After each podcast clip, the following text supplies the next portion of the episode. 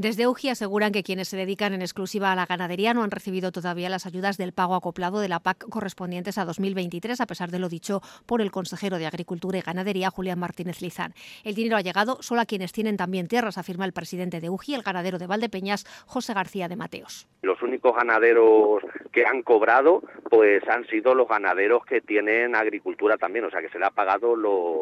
derechos, dijéramos, de la tierra que tienen. Eh, los ganaderos que solo tienen animales o los ganaderos que tienen pues ganado y animales por sus animales todavía no hemos recibido ninguno ni un céntimo y las previsiones son para el mes de abril de que se nos pague el pago acoplado y cuando en otras el dinero está ahí y en otras comunidades ya se pagó en diciembre igual que se le pagó a los agricultores. Yo no sé por qué pues seguimos con esa discriminación hacia la ganadería, aunque se nos llena la boca de, de que ayudamos al sector ganadero, pero eso son palabras que se las lleva el viento. Además, afirma García de Mateo, siguen pendientes las ayudas destinadas a garantizar el bienestar animal correspondientes a los dos pasados ejercicios y tampoco tienen noticias por ahora sobre las compensaciones anunciadas por la Consejería para las explotaciones con pérdidas económicas a consecuencia de distintas enfermedades animales y vaciados sanitarios. Estas últimas se iban a aprobar y publicar antes de finalizar 2023. El presidente de Unión de Ganaderos y Ganaderas Independientes de Castilla-La Mancha confía en que la buena voluntad expresada por la Administración regional se traduzca pronto en hechos. Sostiene que la situación es tan compleja